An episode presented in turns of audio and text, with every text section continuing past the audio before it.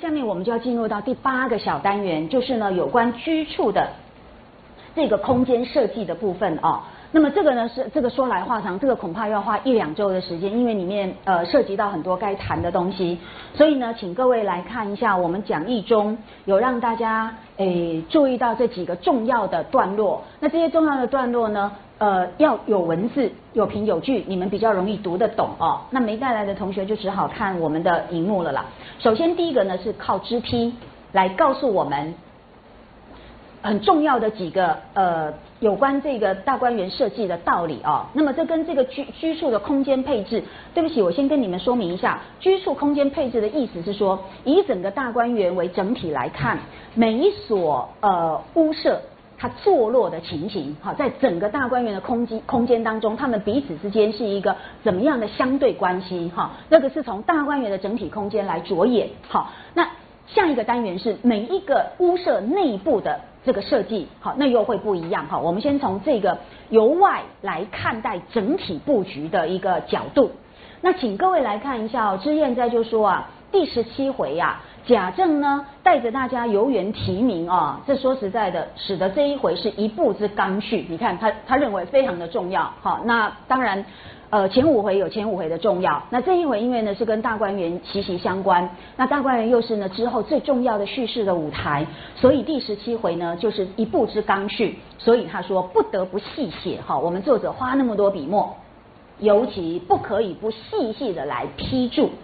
为什么呢？因为后文十二钗，那么书写到呢，那么出入来往之境哦，你你要把这一回弄清楚，你才不会错乱，观者也才能够有身历其境的感觉哦，这个呢你才不会混乱。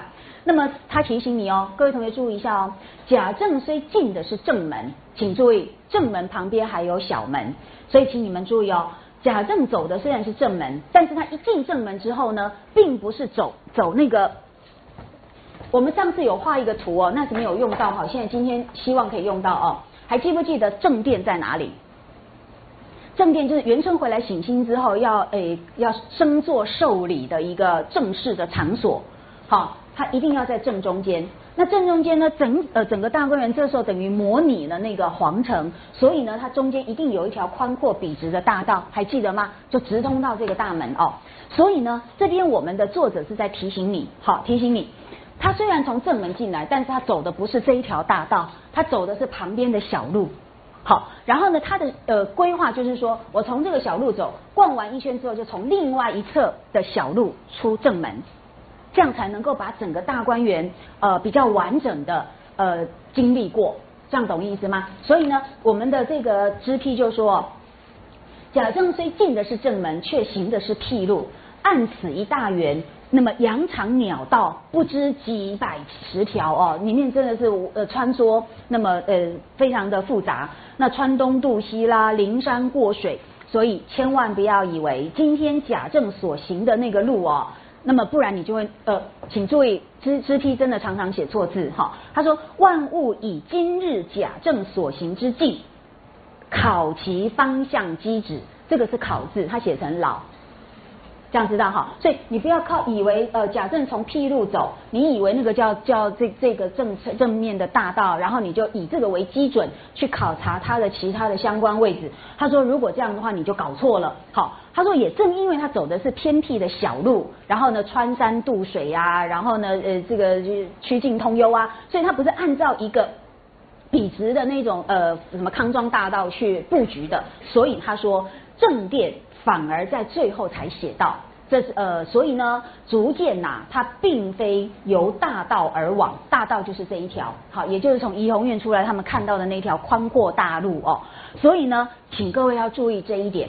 那问题就在于这里，既然如此，我们到底要怎么样，诶，去把握？这些重要处所在大观园中的整体坐落的情形呢？既然不能够用贾政的那个路径，那我们该怎么办？那我们可以做的方式就是说，仔细的诶整理，然后呢不要放过任何一个细节，然后呢从这些细节里面重新推敲，然后整合出一个大致上好大观园的一个屋舍坐落图。好，这个是跟大家说明一下。好，那把这个做一个开场白之后呢？我们首先要先跟各位做一个总纲式的说明，就是大观园中的这些重要处所，我们刚刚已经看到了那些命名的情况啦，就可以发现其实各有各的个性哦。那么相对而言，它跟大观园之外的荣宁二府的那一个体现伦理秩序的正统建筑，当然有相对上的不同哈。我强调两次相对，它不是绝对的哈，因为会有一些呃重叠，会有一些呢其实互相的牵制哦。那所以呢，我们就引述了这个是在场所精神的研究上，也就是对于所谓空间的人文学意义，呃。很有名的一位挪威挪威的学者，哈，他，所以我们参考他的说法，哎，我觉得蛮有意思的，让我们呢对于大观园的特质会有一个更清楚的把握哦。那么这是诺伯舒兹，哈，这些书哦，我们台湾都已经有翻译版。那他就提出哦，什么叫人为场所？那当然这些都是人造的，包括城市，包括这些建筑物，哈，包括甚至整个乡镇，这个都是人为场所。他认为呢，人为场所是一系列的环境层次，从村庄、市政到住宅，乃至于住宅的内部，哈，这个都会延伸到我们下一个小单元，因为连住宅内部呢都一样，它是构成了这些空间环境的建筑形式跟呃活动内容呢，也都会呈现特定文化的丰富意涵。好，所以那么这位诺伯舒兹呢，他就说啊，不是，这下面是我说的哈，好。哎，我我引述别的学者说的哈，你们参考一下。很多学者呢，已经透过隐喻的方式，一个 metaphor 的方式哦，都注意到屋舍的内部空间区域跟个体会互相作用。好，因为所以那个空间就属于你个人的延伸。可以说呢，家屋空间它是整个社会具体而为的表征。但是呢，它不但是你的居处，就是不但是你的避风港，你可以隔绝外面的风吹雨打，隔绝外面的纷纷扰扰哦。它事实上也是象征投射的最佳对象。所以大观园的屋舍呢，都具有这样的意义。它都是一个，他们呃不但是他的居处而已，它都是呢，他个体。可以去投射的一个呃延伸，那么相对说来呢，哎，这样的人为场所当然不是都一样的，它会有相对上面的差异。所以我们借这个诺伯舒兹的话来说呢，请各位参考一下哈，这个就我们的讲义有，相对说来。大观园外面的荣民二府呢，主要是以中轴对称和深近平远作为呃建筑的原则，这个我们之前讲过，对不对？而这样的一个建筑为原则，如果用诺伯舒兹的那个场所精神来解释的话，我觉得很精彩，因为他讲的刚好非常贴切。他说哦，呃，他他把建筑分成四种啦，好，我们只挑其中的两种。那么事实上，对照起来。荣民二府的这一种呃很严整的建筑物哦，它比较属于诺伯舒兹所归类的宇宙式建筑。哎，什么叫宇宙式建筑？不要望文生义。他说，他的定义是这类建筑形式所反映的人为场所的精神，很明显，主要是一致性和绝对的秩序，就是一定要一致，而且呢，里面呢，它就是要维持一个所谓绝对的秩序，因此它的造型是。静态的，而不是动态的，因为那个静态才能稳稳定好，然后维系那个一致性跟秩序。所以这一种宇宙式建筑好像吐露了隐藏的秩序，因此它的建筑呢，主要的目的是满足需要，而不是呢为了用来表现自我。好，所以它基本上都很像宁国府的这种建筑跟荣国府的这种正统建筑，其实看起来都差不多，它们的功能也都一样。但是大观园就不一样了哦，呃，我觉得呢，因为大观园它凸显的是一种个别家户的独立自主性，所以呢会有各式各样不同的风姿。所以如果说从诺伯舒兹所分类的建筑形态来说，它就比较是偏向于浪漫式建筑。那浪漫式建筑你们大概就比较容易望文生义，不过它的解释比较好，我们来看一下，它的意思就是说，所谓的浪漫式建筑，呃，就意味着。它的建筑具有多样性，那么而且其中有一种很强烈的气氛，哈，这个气氛呢，有可能是幻想的和神秘的，也有可能是亲密的和田园的。那么它通常以活泼而动态的特性来著称。好，你看跟那个宇宙式建筑的静态就不一样哦。而且呢，这种浪漫式建筑是志在表现，表现当然就会把自我的独特性、个性给传达出来。所以大观园中的重要建筑物，它们彼此之间都有很大的差异哦，就在于这里。所以这种浪漫式建筑呢，它的造型。几乎是一种成长的结果，而不是出于组织，不是外来力量帮你呢塑造成的，是你个体内在成长而导致它的成型。那么，因此这种建筑物。本质上呢，就比较类似生命的本质，好，因为生命本身就一直在成长，一直在变化，而你这样的一个浪漫式建筑呢，就反映了你这样一个成长过程中的各种变化跟它的特点，好，所以呢，请各位就可以发现到说，这几处建筑物真的从屋舍的坐落，它到底是不是坐北朝南？它到底是呃内部的空间是怎么的安排？然后呢，屋舍跟屋舍之间有怎样的相对位置？等等等等的一切哦，包括屋内的空间格局啦、物品摆设啦。事实上，就是凸显了个别家户的独立自主性。所以，潇湘馆就是潇湘馆，绝对跟恒屋苑不一样。好，那么因此呢，个人个人的成长就会展展现出它与众不同的独特性。所以我们接下来所讲的大观园的屋舍，好，基本上由外而内，我们都要清楚的看到，它确实是偏向于所谓的浪漫式建筑，而不是荣宁二府正统。的重要的这个建筑物的所谓宇宙式的那一种静态的层面哦，呃这边做了一个整理，请注意一下，除了呢这个第十七回支批呢，它有一个呃总批哦，说明说呢这个大观园其实有所谓的羊肠鸟道哈，有这个百数十条哦，那所以呢穿东渡西啊，灵山过水啊，那所以呢它的路径其实呢是呃蛮错综复杂的哦。但是呢，中间的那条呃大道，这个是呢作为整个呃园区的一个中间定位，那个是绝对没有问题的。那只是说呢，我们请各位再注意哦，讲义下面还有两条这个说明呢，这里面有几个重要的讯息，你们一定要参考。首先呢，请看哦，这个同样都在第十七回哈，直言斋的批语，他说呢这一回所讲的东西呢是非常的细微的哦，那么所以。呃，他又提醒我们注意几件事情，那个是我们一般读者呢，即便读呃非常熟，我们都不一定会发现的哦。所以呢，请大家注意一下。他说呢，整部小说后文所云，进贾母卧室后之角门，那么这就是珠钗呢，那么日相来往之境。所以后文又说，珠钗所居之处只在西北一带，最近贾母卧房之后。所以各位你们就要注意喽，原来呢。我们所看到的这些呃大观园中的重要处所，呃，从全局来考量的话，它实际上呢是比较偏在西北这一带。那西北这一带呢，主要就是呃紧靠在贾母主卧呃住卧卧室的这个后方，所以呢，它有便于彼此之间的来来往哦，而以免奔波之苦。同样的，各位再看下一段的批语啊，哎，这一段有一句话很重要，呃，等一下再说。他说呢，想来此殿。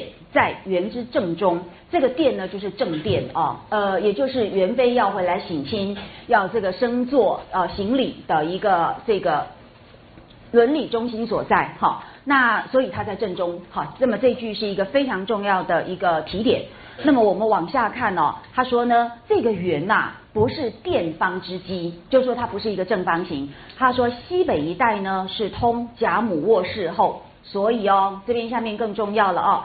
可知西北一带是多宽出来一带的，好，那么所以让珠钗便于行也。所以我们把这几条呃资料综合在一起来看呢，所以呃我们恐怕对于大观园的理解呢就不需要呃以一个非常这个僵化，那也非常呆板的一个正方形或长方形去理解。那老实说呢，这样的一个非正方形呃非几何造型的这样的一个呃园区的设计。事实上是符合园林的一个本质哦，园林基本上是这样子的，它事实上呢，呃，先会砌一个墙，好，砌一个墙，然后再随着里面的地理啊高下。然后呢，再去做各种设计。那当然，这个地区如果越有变化，那当然越能够创造出一些趣味。那当然最好。但是问题就在于呢，你这个墙要怎么样去画出那个地址出来呢？它实际上尽量是不用正方形的。为什么呢？原因就是因为圆花园园林本身其实就是一个比较隐逸的、比较休闲的、比较是调节身心的。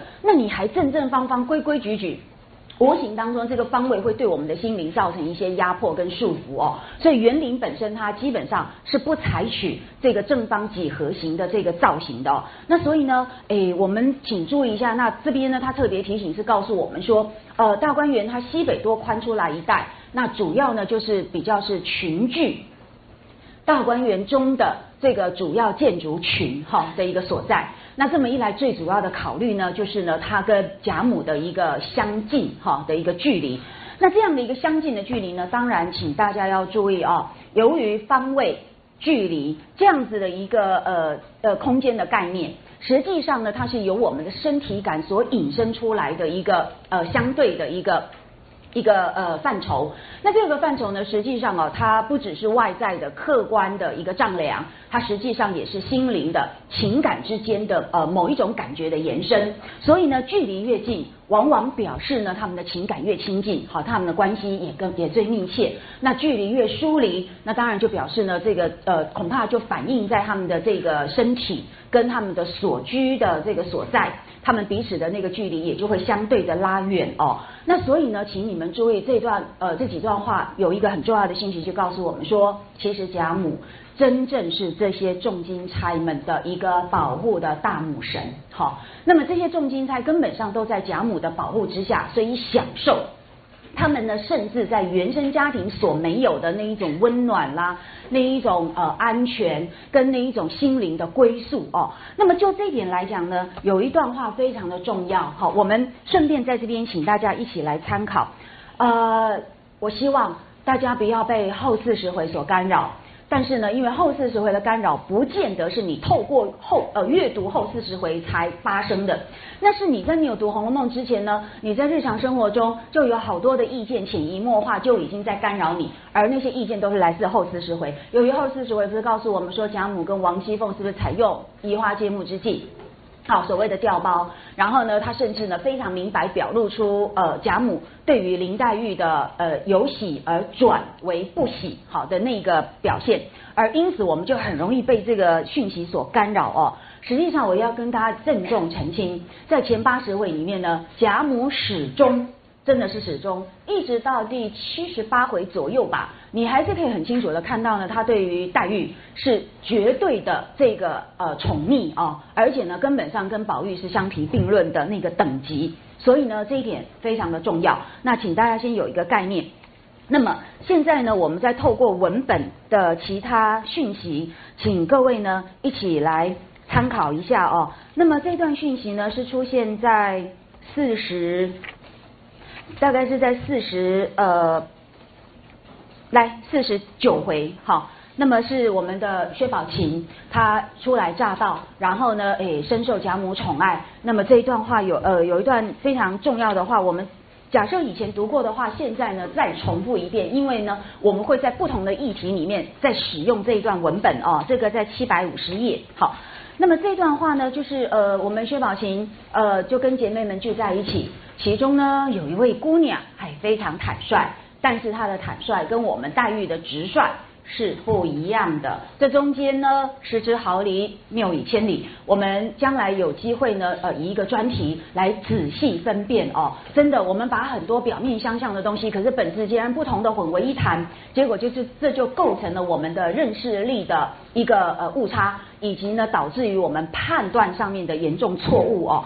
那所以呢，这个以后我们再说。总之，第七百呃五十页哈，请各位注意一下。那当然啦，哎，我们的湘云呢就很好心的提供给呃薛宝琴一个衷心的建议，请看第一行。那么湘云说啊，你除了在老太太跟前，就在园里来，这两处呢只管玩笑吃喝，注意到了吧？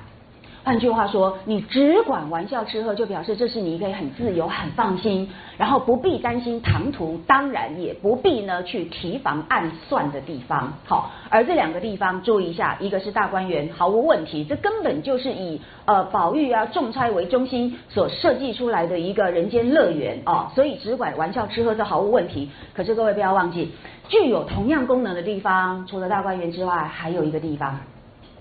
是不是就是老太太跟前？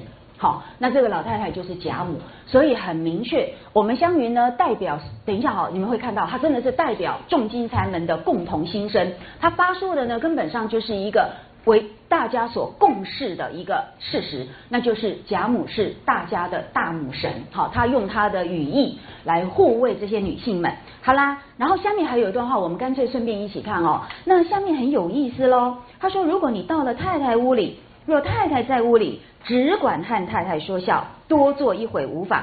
那么若太太不在屋里，你别进去，那屋里人多心坏，都是要害咱们的。太太是谁？王夫人。所以你看哦，连史呃史湘云是一个呃很有高度的认识力。而又有足够的坦率的一个人，所以他说的这个话呢，根本上是一个客观事实的一个展现。他告诉我们说，王夫人事实上也是很疼爱这些姑娘们的，有没有？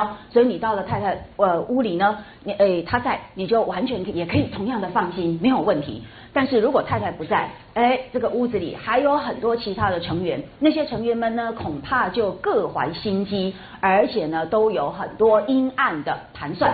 这么一来呢，你就要提防小心了。所以你看，从这句话来说呢，你们就要注意了。王夫人很明显跟我们一般呃红学人物论的主流认识真的是大异其趣哦。那明明白白文本中处处都在告诉我们说，王夫人真的是一个很慈善的人。而且他愿意包容、尊重这些女孩子们的，甚至于他们的骄傲，还记得吧？好，连妙玉那种个性都已经到了权贵不容的地步了，他还用什么官宦家小姐自然骄傲些来加以合理化？有没有？他觉得这还这 OK 没有问题，所以你就知道王夫人绝对不是我们一般所想象的那样。我只是不明白为什么我们的成见会那么的偏狭，哈，而且这么的牢不可破，哈。所以这段话也请各位一并参考。好，总而言之，他这段话到底是不是他自己的呃独立见解，然后是一种很奇怪的与众不同的这个成见呢？我们继续往下看好不好？那你看哦，他说完这番话，宝钗、宝琴、香菱、莺儿等都笑了。那么，请看看薛宝钗的一段评论。薛宝钗笑说啊，说你没心却又有心，虽然有心，到底嘴太直了。好，那我们这个晴儿就有些像你。好，请注意喽。显然，我们的薛宝钗对于呃史湘云的这一段呃论述，好，这段表述，他的看法如何？他是认可的，了解吗？他只是觉得哦，所以你看哦，你能够讲出这番话来，表示你绝对不是一个横冲直撞、很莽撞的人。呃，一个横冲直撞、莽撞的人，不可能看得深、看得透、看到全局。那么，但是呢，看得深、看得透、看到全局的人，有的时候为了呃要周全四方，他不一定愿意要去把这个事实揭露出来，好，他就会比较内敛，然后呢放在心里，好，这个叫做皮里春秋，还记得哈？但是呢，我们的薛呃史湘云又有一些呢，诶，在这两者之间的优点，就是说他既看得深、看得透，也看到事实，但是呢，他又呢能够有一种坦率，把它表露出来。所以你们看哦，下面这句话就很有意思喽。呃，我们这晴儿就有些像你，有没有注意到？原来薛宝琴的个性是比较偏向史湘云的。好，所以呢，在性格上呢，他又有一点均衡，就是不像呃我们林黛玉的那种直率，往往是伤人的那种方式哦。那可是呢。他又没有其他横冲直撞型的人呢那种昧于事实，然后呢一意孤行的缺点，所以事实上薛宝琴的性格是最完美的。他还有别的优点，但是我们现在不要讲人物论了哦。我们这段话只是请各位注意一下，他有好多的讯息。那我们作为一个读者，应该每一句都好好的尊重他，去理解他哈。好，所以我们现在呢就回到我们的讲义第四页哦，你就可以很清楚的看到说，嘿，我们的贾母确实呢是重金钗。众呃这这些小姐们的这个呃保护他们的大母神哈，那所以呢，他们反映在空间距离上，以也以一种呢便于往来、彼此非常亲近的这一种安排来加以体现哈。那这个呢是请各位一定要注意。好啦，这样的一个距离的一个安排呢，不只是反映在金钗们跟贾母之间的关系。那么这些住在园中之人，他们彼此之间当然都是姐妹，都是呃兄妹。可是呢，当然也有一些亲疏远近的一个呃细微的差异。那么这个细微的差异怎么样？呃，透过这些屋舍的坐落关系来加以呈现呢？这就是我们下面安排的几个小的单元哦。首先，请各位注意一下哈，我们这个小单元是距离与坐向。当然，我们先从距离开始谈起哈，因为这样子比较能够呃延续刚刚的那个议题。呃，就在距离的一个反应上面呢，请注意一下，有一个最鲜明的一个呃现象，那就是所谓的木石最近哦。那木石当然大家都知道，就是指宝玉跟黛玉。那他们呢这两座啊所居的这个呃屋舍。之所以呃最近，那当然没有问题了，因为他们本来就是从前生爱到今世的嘛，对不对哈？呃，虽然可能是包含着很浓厚的伦理性质，可是他们的关系呢，确实既深远，那么又呃非常的呃这个深厚，所以当然呢，他们的这个在大观园中的所居，也以最近的方式来呈现。那么证据在哪里呢？来，请各位看一下，在第二十三回，好，他们要搬进大观园的呃前戏。大家呢就开始在呃比较受宠的人，当然就有比较大的选择权哦。那所以他就可以先选好的。那么先选的人有谁呢？当然就是林黛玉啊，哈。所以各位真的不要再把她当做是一个什么养人鼻息可怜的孤女。假如养人鼻息可怜的孤女是这样子的话，我想我们大家都很愿意做孤女了哦。好，请各位看三百六十三页，好吧？那么在这个。呃，第二段好，因为呢已经受到元春的下狱好的一个呃这个有条件开放的这一道讯息，所以呢大家就开始呢要进行准备迁居的准备工作哦。然后呢，所以请看这个呃第二段，那这边第三行啦，我们的宝玉呢已经来到了这个呃贾母跟前，那就遇到了黛玉，那就诶问他说，那你要住哪一处好？那林黛玉心里正盘算这件事情，忽然见到宝玉问她，她就笑说：“我心里想着潇湘馆好，因为啊，爱那几杆竹子引着一带曲栏，比别处更觉幽静。”好，那当然林黛玉这个时候性格还很孤僻。所以他选的就是那一种呢，跟大家比较隔离，而且呢有千百竿翠竹的一种呃间接的一种隔绝，更让他呢能够安顿在自我的个人空间里哦。所以呢，诶，他就选了这个地方。那宝玉听了呢，就拍手笑道：“正和我的主意一样，有没有？这两个人的审美情绪其实是很高度一致的哦。那么他说：“我也要叫你住这里呢，我就住怡红院，咱们两个又近又都清幽。”好，所以你就可想而知，哎，这两个地方虽然是呃园中最重要的处所，但是他们的设计呢，基本上是远离，不能说城郊，哈，呃，更远离其他呃人来人往的那一种干扰。而最重要的是，咱们两个又近，好，所以呢，这样的一个近的安排，当然不用说了啦。我们呃，请各位呢看一下，在讲义中，我们帮大家做了一个整理哦，就在第三小项。这个第三小巷，我们有两个用途。第一个用途就要来证明说，怡红院跟潇湘馆真的是最近的。除了这边的一个陈述之外呢，确实啊，在他们的具体生活中呢，就呃如实的演绎他们的近距离，而不是用这种的抽象的说明。我们请各位来看一下呢，那主要是在。呃，七十四回超简大观园的顺序哦。那么就在这一段超简大观园的呃过程中，呃，请你们呃仔细的阅读这一段情节，因为呢，它非常重要，它把每一个人的个性。然后呢，以及呢，超检中呢所牵涉到的各种呢复杂的人事关系，呃，就借由这个情节展现出来。那么，所以呢，我们这里不能再大家呃再带大家仔细看，因为再看下去，我们要不断的歧路亡羊哦。呃，那只羊已经跑丢了好多次，我们不能够再放任它了哈。那所以呢，简单说，请看我们讲义的整理，基本上来讲呢是。我们的这个王熙凤，她就带领啊一群人，哈，这个就叫查抄大队，哈，我们就要进去进行呢呃这个呃任务。那么这个任务是这样子的哦，从园门入口，可是这个园门入口是不是大观园的正门？这个我并不确定，我认为应该不是，它可能是旁边的角门，哈。那从不管从呃正门还是角门，呃，重点在后面。当他们从这个入口进去之后啊，他说为了要杀。他个猛不防，所以他事先不走漏讯息，而且以迅雷不及掩耳的速度，让大家来不及整理、来不及收拾，这样子呢才是查赃的一种呢争取速度的一个表现哦。那么所以进去之后，请注意第一站，好就是怡红院。你们可能要注意一下哦。第七十四回，当大队人马进了园之后呢，第一个查抄的重点就是怡红院。那么就这个而言呢，很明显呐，怡红院一定是最靠近出口的地方嘛，对不对？啊，出口当然同时就是入口哦。所以呢，这个是我们等一下第三项要跟各位呃说明的，在空间布局上面怡红院的坐落哈的一个特性。可是呢，查完怡红院之后呢，下一站就是潇湘馆。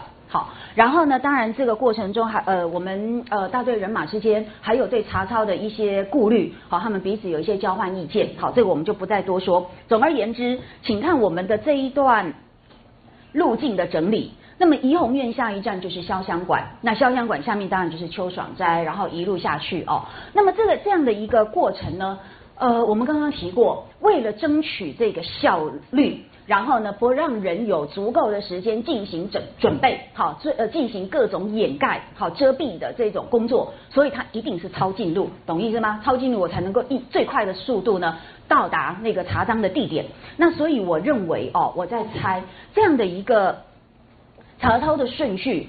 呃，蛮能够客观反映出这些屋舍之间的距离。好，那所以呢，哎，各位请看一下，那怡红院当然最近入口，然后再来就是潇湘馆，然后呢一路往下面去延伸。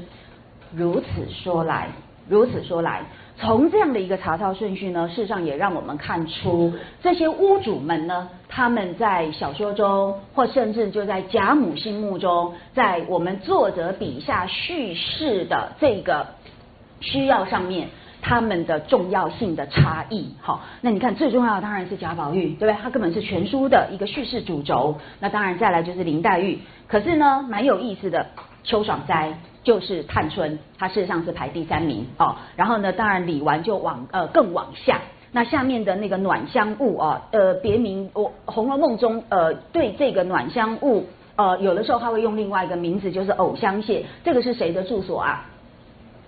就是惜春呢，好，然后你看最后一站是紫菱洲，紫菱洲是迎春好的住所。那老实说，这这个顺序也呈现出他们的优先顺序跟他们的轻重关系哦。那当然啦，我们漏掉一个，那个呢不在查抄范围之内，所以它当然不在这个路径里。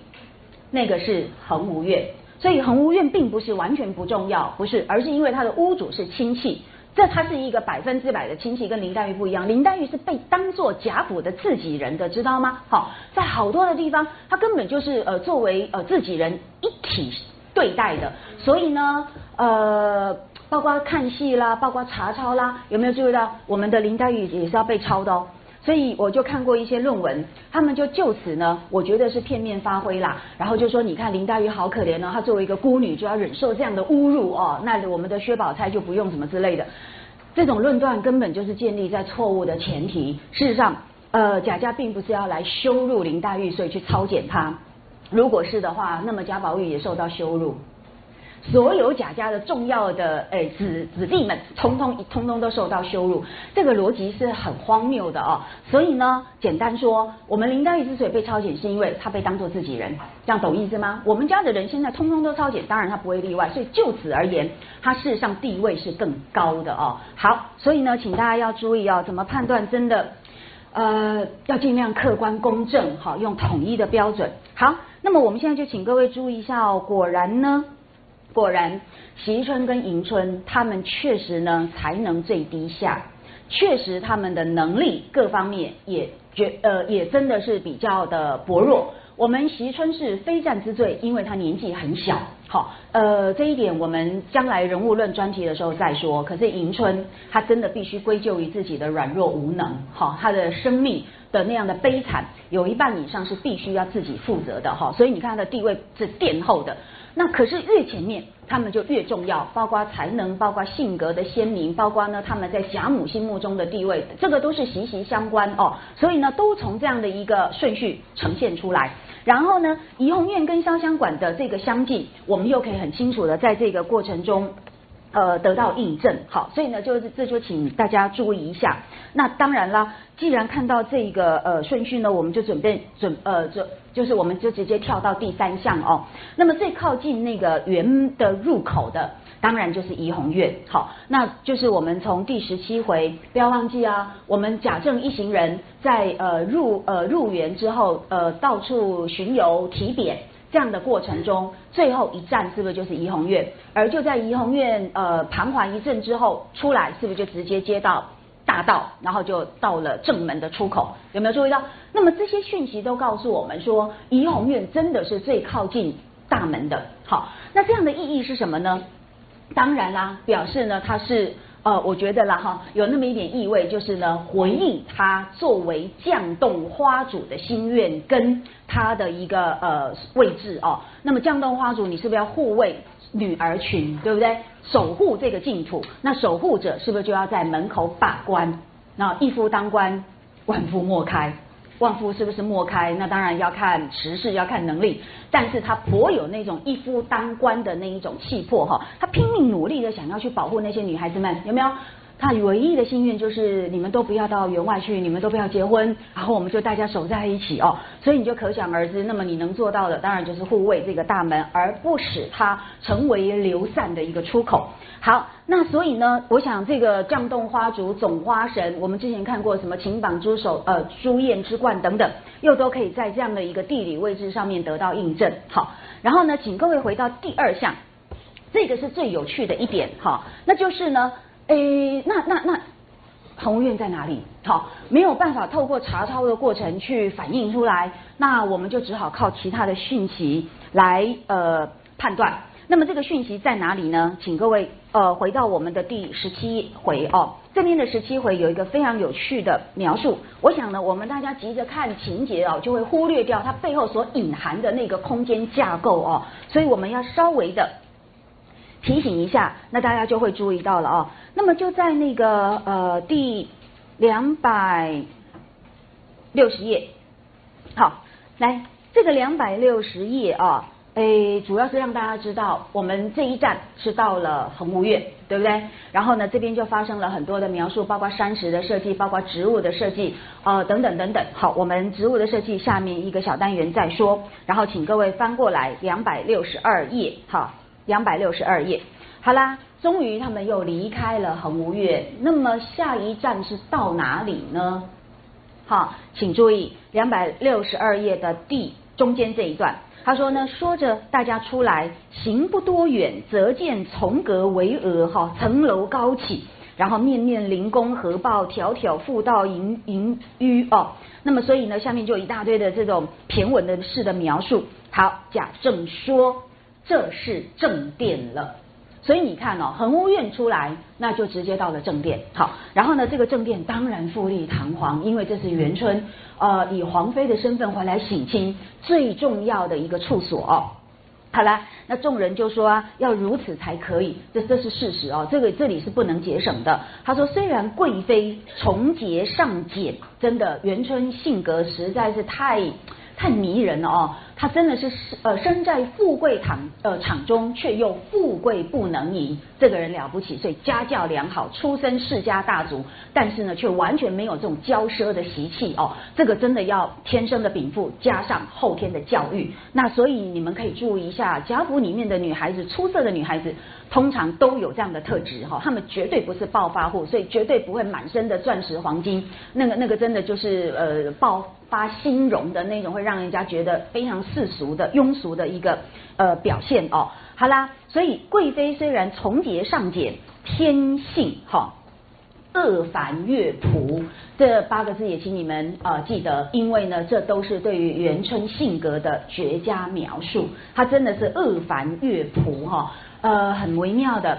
呃，身在富贵场中而富贵不能淫，这真的是非常了不起的一种带有真定、充实的本性的，好才能够有的一个表现啊。但是呢，由于他的身份地位不同，这个呢就不再任由你的本性来选择的，因此呢，礼仪如此不为过也。好，那所以各位从这几句话，我也希望大家再回顾我们之前所说的，还记不记得？真正要由他的天性来说的话呢，他恐怕比较欣赏宝钗跟黛玉中的哪一个啊？恐怕是比较欣赏黛玉，对不对？因为从灵官的例子，我们可以合理推呃推测哦，那么但是呢，礼仪如此，你要从这个大局，从整个家族，从整个呃群体的角度来衡量的时候，这就由不得你的天性。好，你要从呃大局来设想，那你的选择呢，恐怕就要先把自己放在一边。所以他后来呢，对于宝二奶奶的人选，是不是就做了宝钗的这个选项？还记得吗？好，那所以呢，我我觉得这个是人呐，真的你要成长，就是不能够一意孤行哦，不能够以自己的喜怒哀乐为中心，否则你就像小孩子一样。但是人要成长，成长就是你一定要先缩小自己，然后呢才能够放远，好，那么眼光放远，然后呢可以放眼全局。好，那所以呢，各位请看一下哦，请看一下。那所以呢，呃，往前走哦，那么只见正面现出一座玉石牌坊来。那上面呢，龙呃龙盘吃户，玲珑凿就，好，这个其实就是那个正门入口。那众人就说必是蓬莱仙境方庙，所以大观园原先的那个诶命名，你们还记得吧？好像什么天仙宝境，对不对？好，那就非常的庸俗哦。那我们的元春是不是就把它改名做大观园？这就好得多了哈。好，那所以呢，我们下面请继续往下看，因为有一些讯息要提醒。那宝玉见了这个所在，心中忽有所动，寻思起来，倒像哪里曾见过的一般，可是，一时想不起是哪年月日的事了哦。那于是他就感觉上有一点恍惚哈，那个那个整个才思就变得迟钝下来，所以又被贾政诶又又说了几句话了哈。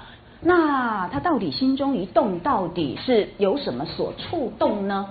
他想不起来的那件事情发生在什么状况中？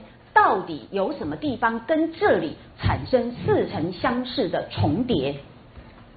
回答了出来了吧？这座玉石牌坊其实就是他在第五回梦中有没有？那么呃，这个神游太虚幻境的时候，是不是就经过一座牌坊？有没有？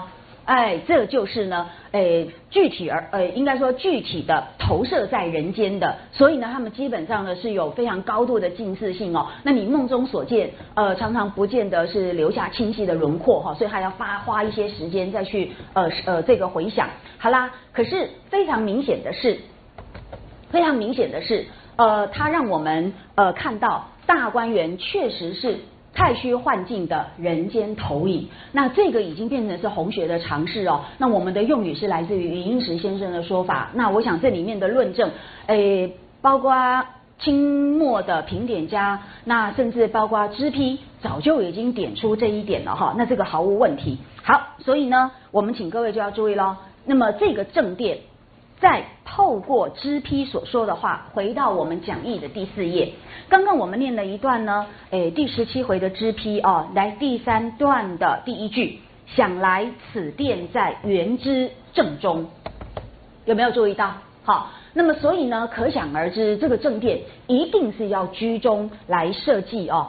来，请各位看一下。他为什么要居中？这个居中跟他皇妃的那个至高的王权是息息相关。来，请各位看一下，老早在呃古代，好先秦时代，呃如荀子，他们都已经呢从这个礼仪礼制的这个角度说明中这个思想，它事实上会跟王权相结合。来，所以请各位看一下我们荧幕上的这段说明哦。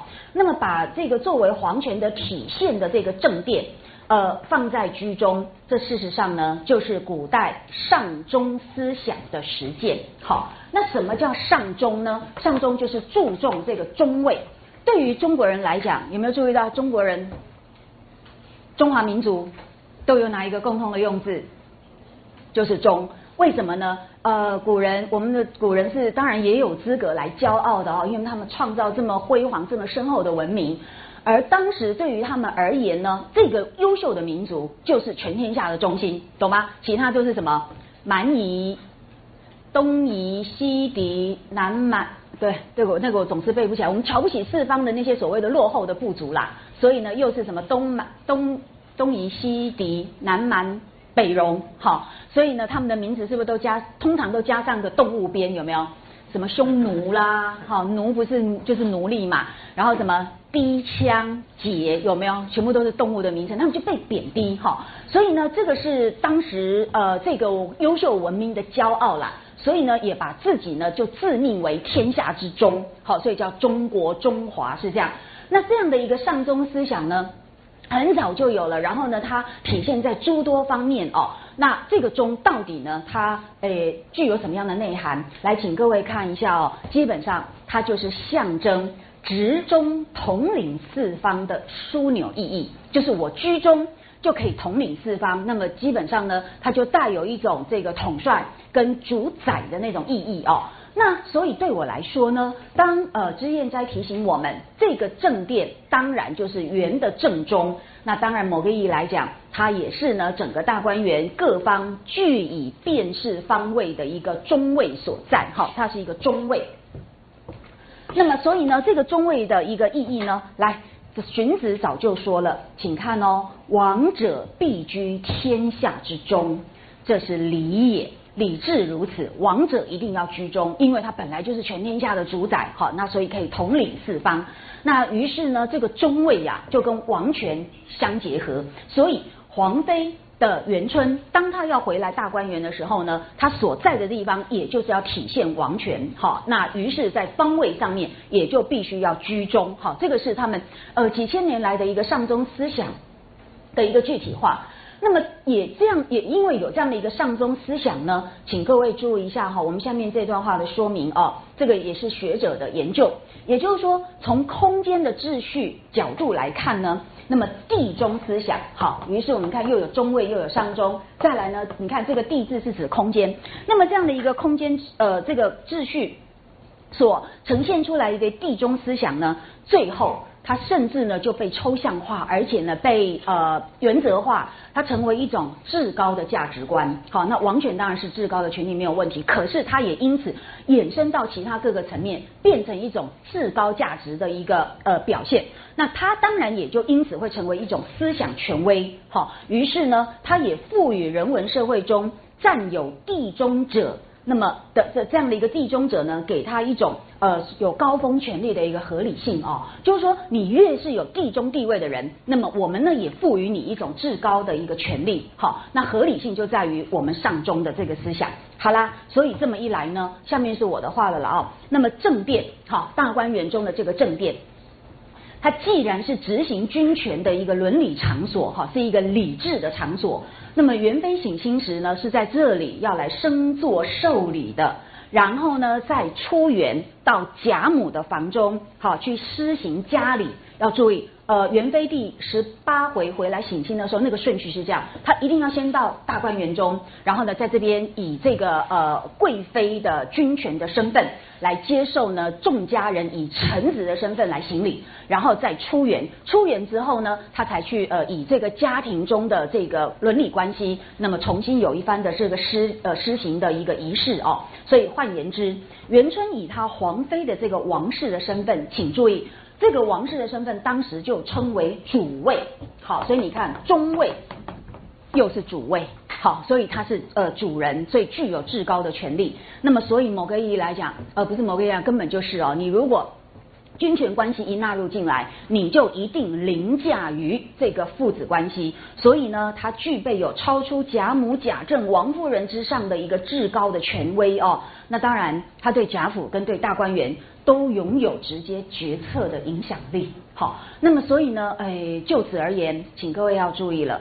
所以大观园是一个呃矛盾的统一体，它绝对不是一个真的是可以脱离理智、脱离伦理秩序的一个自由、平等啊开放的世界，不是。所以它虽然是一个原理，因此不是方方正正，但是它居中有一个正殿，然后这个正殿体现的是这样一个上宗思想跟王权结合的这样一个至高权威，那各位就可想而知，大观园事实上。它本身又兼具了一个理智的场所精神，听得懂意思哈？所以它绝对不是一个真的就是呃什么什么诶，大家都很自自由解放的一个乐园，全非如此。它有很高度的秩序在里面维系，只是它维系的方式呢，跟呃员外的。呃，大观园外的那个世界呢，稍有不同，哈，它的形态有一点不同，但是呢，它事实上是不可能完全没有秩序的。尤其只要有呃位高权重的人来，大观园立刻要退让它本身的那个园林层次，而要以礼制场所的层次呢为优先。除了这个元妃回来省亲之外，还有一个非常重要的例子哦，那个是在第七十，我忘了是在第七十几回哦，呃，大概是在七十七十回左呃七十多回左右啊，那边有一段情节很有意思，就是我们呃贾母八十岁生日。然后是不是很重要的那些太妃都来呃庆贺有没有？然后那些太妃们呃来庆贺的时候，有没有注意到他们都到哪里要进行所谓的退居？退居就是哎，你们知道他们这种王府的这个。阶层繁文缛节，哎，就算我到你家帮你庆生哦，那个衣服还是要换好几次，你们知道吗？就是去喝茶的一次，然后呢去帮你哎祝贺的时候又又得要换，所以他们真的是非常麻烦的一个日常生活的琐碎的一个情况哦。所以哪边当退居，哪边呢要要要去收拾出来，然后让这些皇妃们休息等等。注意一下那段情节提到的，就是用大观园，好。他用的地方就是大观园，所以你看大观园常常就是要被挪出来，好部分的挪出来，然后作为这个行礼的一个伦理空间。所以这么一来呢，大观园其实是很复杂的，绝对不能够把它那样的单一化哦。好，所以呢，我们把这个政变的一个意义，用所谓的上中思想，所谓的中位观、地中哈主位的这些观念，全部把它打通，你就会注意到大观园事实上有一个引燃的，但是却又是具有最高的一个主宰的一个权威，那事实上就是皇权哈，在呃这个支配的哦。那么没有元妃的下狱。他不可能让这些女孩子们住进来，这个都是呢在在复印这样的一个一个结构的关联哦，请各位一定要注意哦。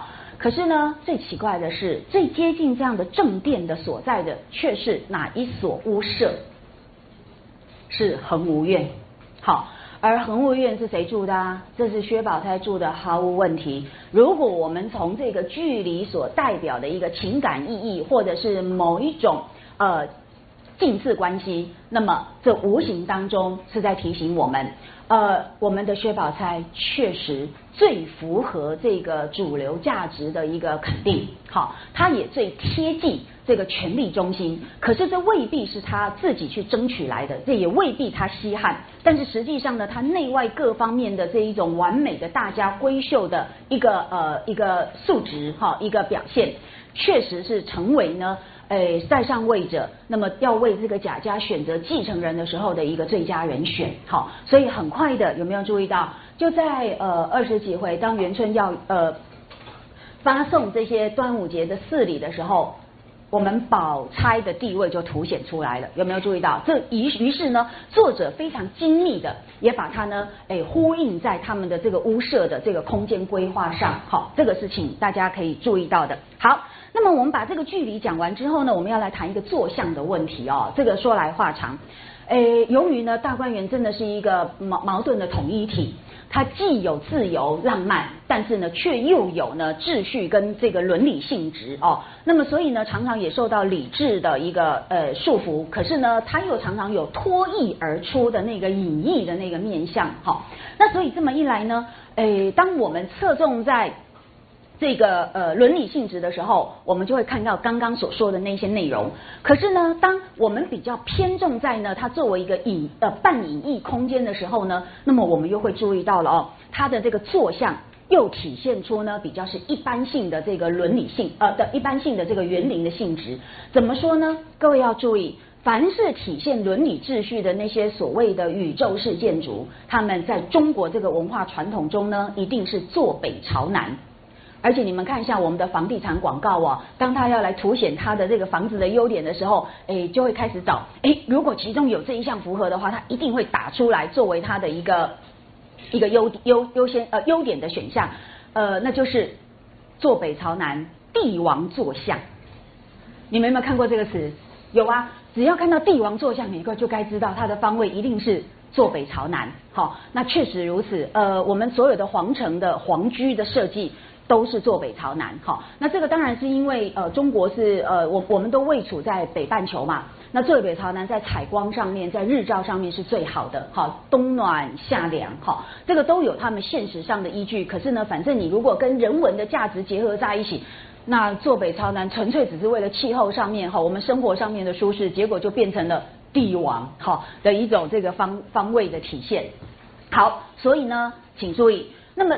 就因为有这样子的一个呃原则，所以当我们要逃离这样的一个秩序的时候呢，那么呃避开社会的伦理束缚的时候，那么园林中的屋舍通常就不采取呃这个南北坐向，好，因为那又是另外一种僵化跟另外一种刻板化，那对心灵上来讲又会在重复呃我们呃日常生活社会当中的各种礼教束缚了哦，所以园中的这个呃。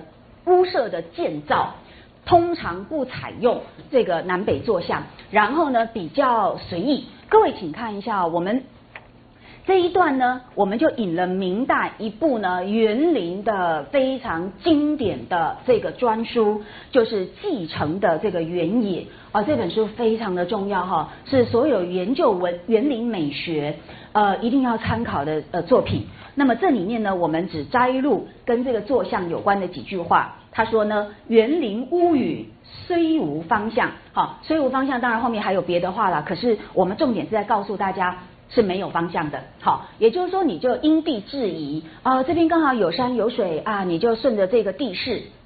去建造，那那边呢又有道路威移，好，那你就根据呢它旁边的这个地理空间，然后呢就它的这个地势来加以呢规划，所以基本上它就没有那么严格的一定要南北坐向哦。然后看下面还有一句话，他说呢方向随移，究工合建，好，所以你看方向随移就是说随着你地势上的呃一个合适的一个状况，然后呢你再去做这个呃房屋的坐落规划哦，所以。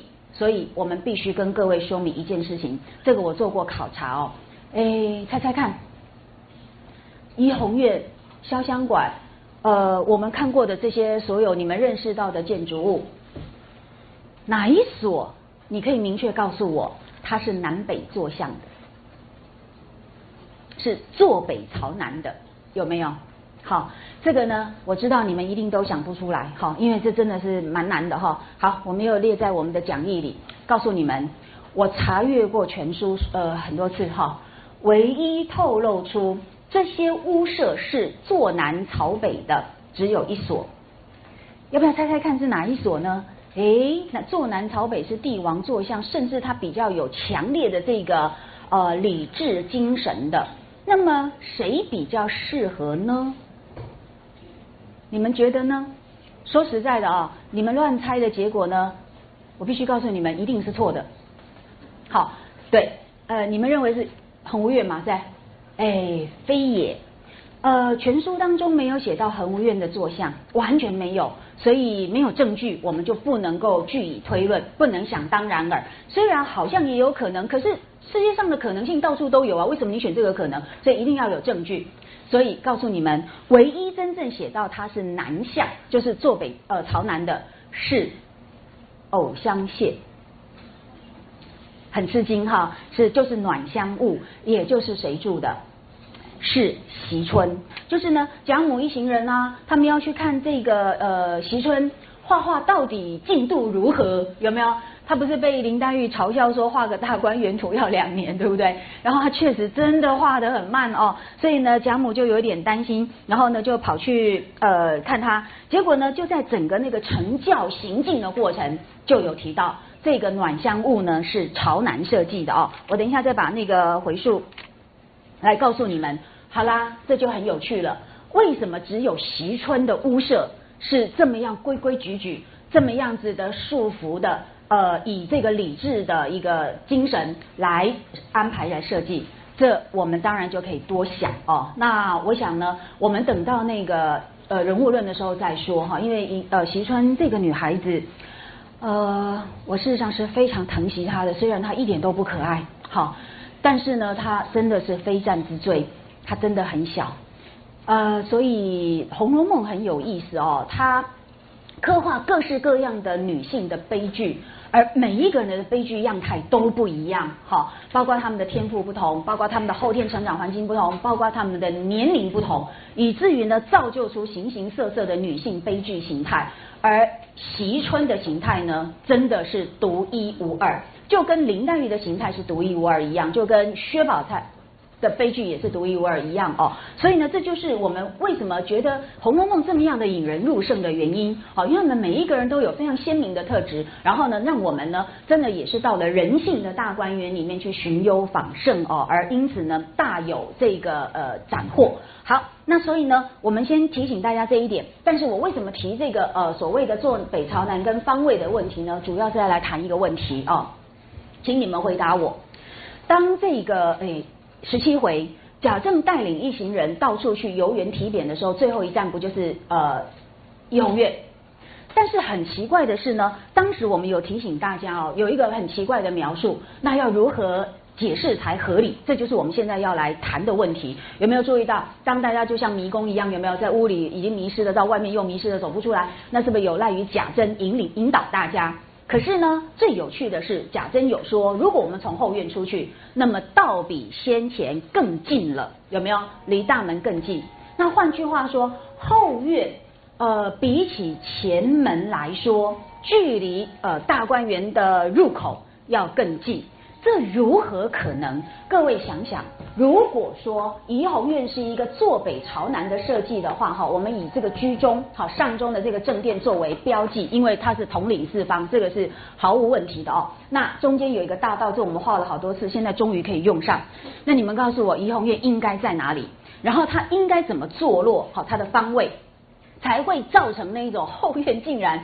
呃，离正离正门口更近的这个奇怪的设计哦。如果怡红院是坐北朝南，想想看，诶，刚刚说，刚刚说，诶，这个脂砚斋说前面呃西北方有没有？这边会宽出一带，然后说朱太们主要是住在这里。那当然了，这个时代已经隔得太远哦，所以下面所说真的也是我们的揣测。呃，支批的话，有些要互相参照，你会发现也有出入，没有办法统一的地方。所以，我们现在暂且脱离支批所说的范围，我们就把怡红院放在最靠近大门的地方，这样好不好？好，好，那那那怡红院该怎么坐落？如果它在靠这边，好，它如果靠这边，因为潇湘馆一定在这一边呐。好，那它要跟潇湘馆最近的话，它事实上是应该在西南方，不要忘记。庆芳溪的一个流向，它的路径最后就是在哪里总会，是不是就是西南？有没有贾珍说的？所以我认为怡红院应该是在西南。好，我们暂时这样画，那它确实又最靠近呃入口。可是我这样画是不对的，为什么呢？因为我画的又是坐北朝南的这样的一个一个方位。可是如果说它是坐北朝南的话，来正门应该在哪里？正门是不是应该在南方？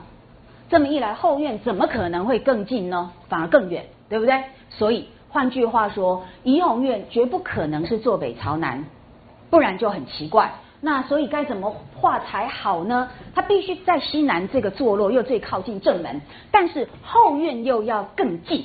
所以我设想了好几种可能哦，只有一种情况，那就是呢，它可能是坐西南朝东北，对吧？也就是说，大观园的呃正门可能是在东北方，那后院是不是就在西南？那这么一来，它就有可能比较近，或者呢是坐东南朝西北，是不是也可以？你们的方位不会乱掉吧？好，坐东南朝西北，就是后院在东南方嘛，那这样它是不是离正门就更近？有没有道理？那这么一来，有没有注意到？这就合乎那个继承原野所说的是没有方向，方向随意。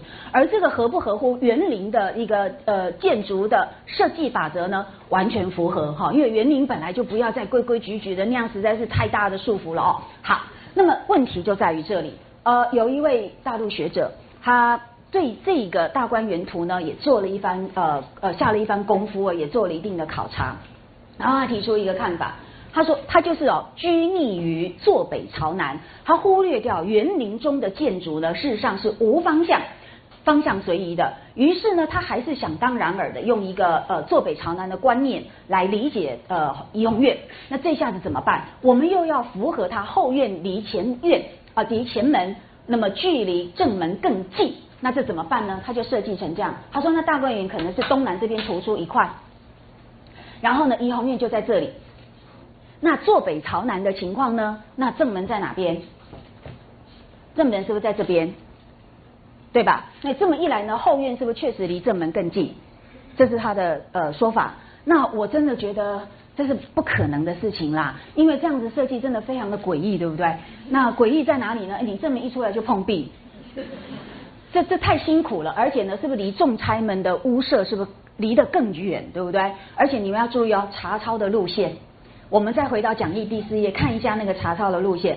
如果说呢，照我们这个查抄路线来说的话呢，好，从那个入口进来，先到怡红院，然后再到潇湘馆，那要穿透这个整个的那个康庄大道，这个路程也实在是太过挑地，哈，哎，关山难越啊，哈，我在乱用成语。好，总而言之，这个是我我认为这是不大合理的了哦。所以呢，这个设计呃有这样的主张，呃，我想。也许从整体来讲，这个恐怕是不恰当的。好，那因此呢，我还是认为怡红院应该是在西南方，因为庆芳西的总会就是在西南，然后流出去。然后呢，再加上它跟众差的住所又有它的一个呃距离上面的相近。然后呢，再加上园林建筑物呢，本来就不要拘泥于坐北朝南，因此各处处所只有藕香榭，我们看到是合乎这个所谓帝王坐像，所以林林总总加起来，呃，我认为怡红院应该还是在这里。然后它的座位呃坐落的一个方位呢，有可能是坐东南朝西北，或坐西南朝东北，或甚至坐南朝北，可不可以？坐南朝北呀，那后院是不是其实也更近？可是那个南北又太过呃拘泥，所以呢，我我的意思是，总而言之，这个坐向的问题就是要提醒大家，哎，我想这些呃建筑物基本上呢就不要以这个南北方向来设想。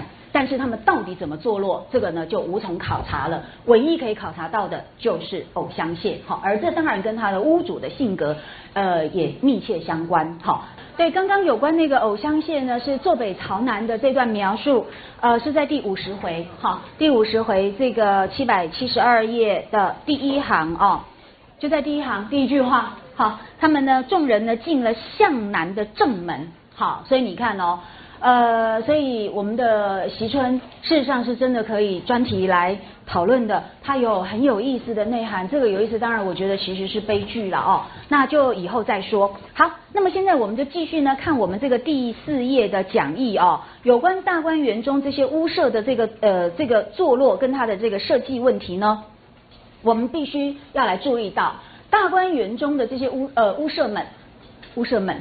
呃，事实上，表面上是所谓的具有家户独立自主性，而因此呢，基本上表现出一种平等的精神，但事实上不完全如此。所以我觉得大观园真的是一个呃，一定要非常精细精细的哦，然后呢，要非常仔细推敲，而不能用想当然尔的一种简单二分法来看待。怎么说呢？它哪里没有平等呢？有，请各位注意一下，就是在大小跟间数的一个呃数字上面，就体现出差异哦。就是说，这些家户呢，当然都各有各的独特性，因为呢，它体现了一种成长的造型，而因此呢，各有鲜明的特色。但实际上呢，在规划上，它的大小也呈现出呢，他们的某些现实地位，好，是现实地位。那么，请各位看一下哈，呃，这个我们荧幕上有跟各位提醒一下，来，就是呢，相对于荣宁府宅哈，这就是呃大观园外的那些所谓的呃伦理性的建筑哦，他们基本上是用来表征伦理秩序的，所以呢，他们一定坐北朝南，然后呢，他们一定是采取中轴对称跟深近平远的这种格局哈来设计，因此，请各位注意一下这段话很重要。呃，因为我做过专题考察哦，呃，荣宁府宅呢，作为一个伦理秩序的一个象征，他们用来，哎，既然叫伦理秩序，是不是就有尊卑、有高下，对不对？一定如此。可是很有意思的是呢，就要表现出人跟人之间的这种关系的时候呢，他常常用到的那个方位词啊，好，呃，事实上跟在大观园中的用法是不一样的。那么基本上呢，在荣宁府宅要来呈现出他们的尊卑高下的时候呢，那么连带会使用的一个方位喻词哦，就是呢表现出那个呃身由身体感为中心，透过你的一个呃这个界定，那么东西南北上下好的这一种呃感受。呃，就反映到人文里面的各种象征意义。那这个方位喻词，呃，会使用在荣宁二府中的是什么呢？主要就是东西跟上下。那么中国是不是以东为尊？好，这个我们已经讲过了，所以不要忘记荣宁二府哪一府是在东边？当然是宁国府，有没有？那假设虽然不受贾母的宠爱，可是他毕竟是袭爵的长子，所以他的院落是不是也是在荣国府的相对的东边？记得哈。那所以呢，这个东跟西呢，实际上，诶，你常常可以在荣宁二府的各种活动当中看到这个用词。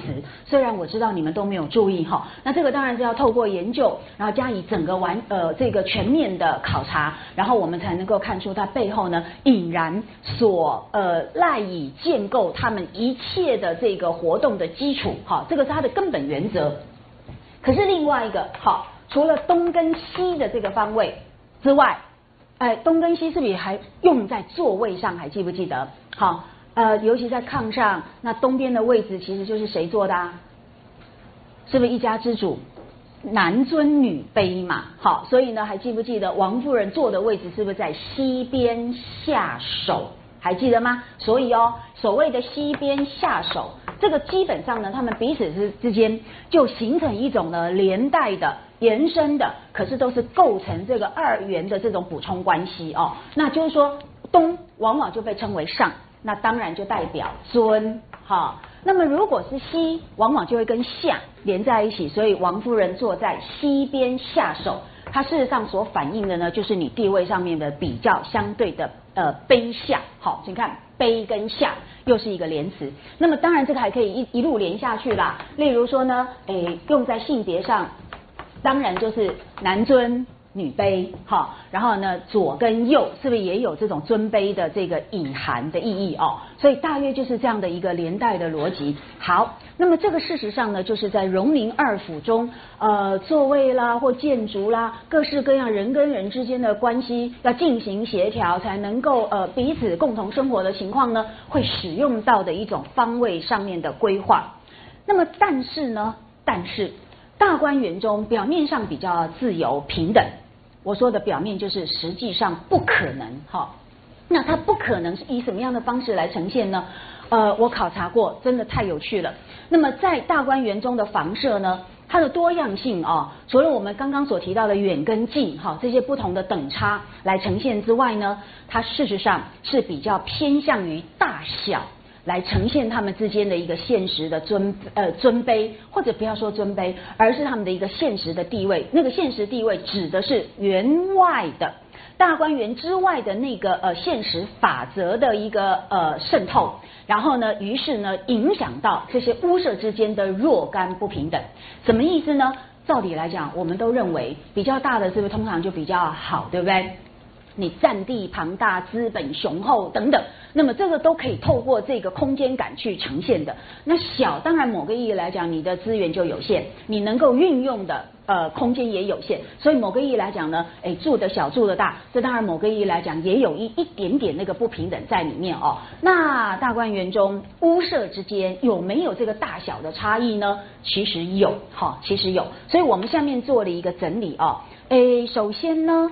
哎，要先说明的是，那它的大小又透过什么样子的单位来呈现？除了一般的描述说啊，我这边比较大，你那边比较小之外，还有没有一些其他可以赖以丈量、区隔大小的一些依据呢？有，我发现呢，哎，它用的就是所谓的这个开间数来呈现。那什么叫开间？好，这个是中国建筑的一个语词哦。呃，因为中国的建筑有它本身的一个特色。跟西方是不一样的。那基本上呢，先告诉各位哈，所谓的间间的概念呢，就是来自于间架哈，这个诶架是架构的那个架，所以我们会叫做间架制度，就是用柱跟梁好彼此之间所形成的一个空间，那个空间就叫做间。好，就是梁跟柱。那柱子跟柱子之间呢，加上梁。构成的这个空间，呃，虽然跟旁边的空间是穿透的，不过用这个柱子跟梁合起来，这就是一个间。还记不记得我们说过那个呃王府的门是不是有三间五间？有没有？我们那时候有用那个柱子让大家来看嘛。那事实上在室内也是如此。那这个间的概念呢？来，我们给大家一一幅图来看哦。这个图呢，事实上是唐代的。一个建筑的模型哈来还原的哦，那当然这个跟呃我们现在要看到的清代的这个建筑有一点不一样，可是我是希望你们先认识什么叫肩架哈，那上面这个就是呃梁嘛，先设好梁，那下面当然要有柱子来支撑，那么支撑好了之后呢，那才开始进行其他的呃这个相关的一个一个这个板竹的工程哦，那你看这个梁跟下面的这些柱呢，整个构成的这样一整个。整个那个空间感，它就是一个单位，就叫做间。那当然，这个柱子实在太多了啦，哈，已经比较有点像希腊神庙哈。那当然，我们我们呃在那个清代的那个呃建筑里面。呃，主要其实就没有这么多啦，哈，那大概就是听跟柱啊，因为你要支撑那个梁，所以有时候有好几根柱子，那反正就是四根柱子哈之间那个就叫一间，那所以呢，呃，一间呃有时候又叫做开间，因为它事实上不见得都是一间一间封闭的哈，它是柱子柱子柱子之间，那它可能空间是相通，可是因为它呢总共有四根柱子，那它就会变成三间，这个叫做植树问题。你们小学的数学 应该都要学过两边种树有没有？嘿，这个知道哈。好，所以你看数学很重要的哈，不能因为你是中文系就说我可以不用数学很差，不可以哈。好，那所以呢，这叫开间。那当然啦，呃，一般而言，你这个屋舍所占的那个开间数越多，它的空间是不是就越大？没错吧？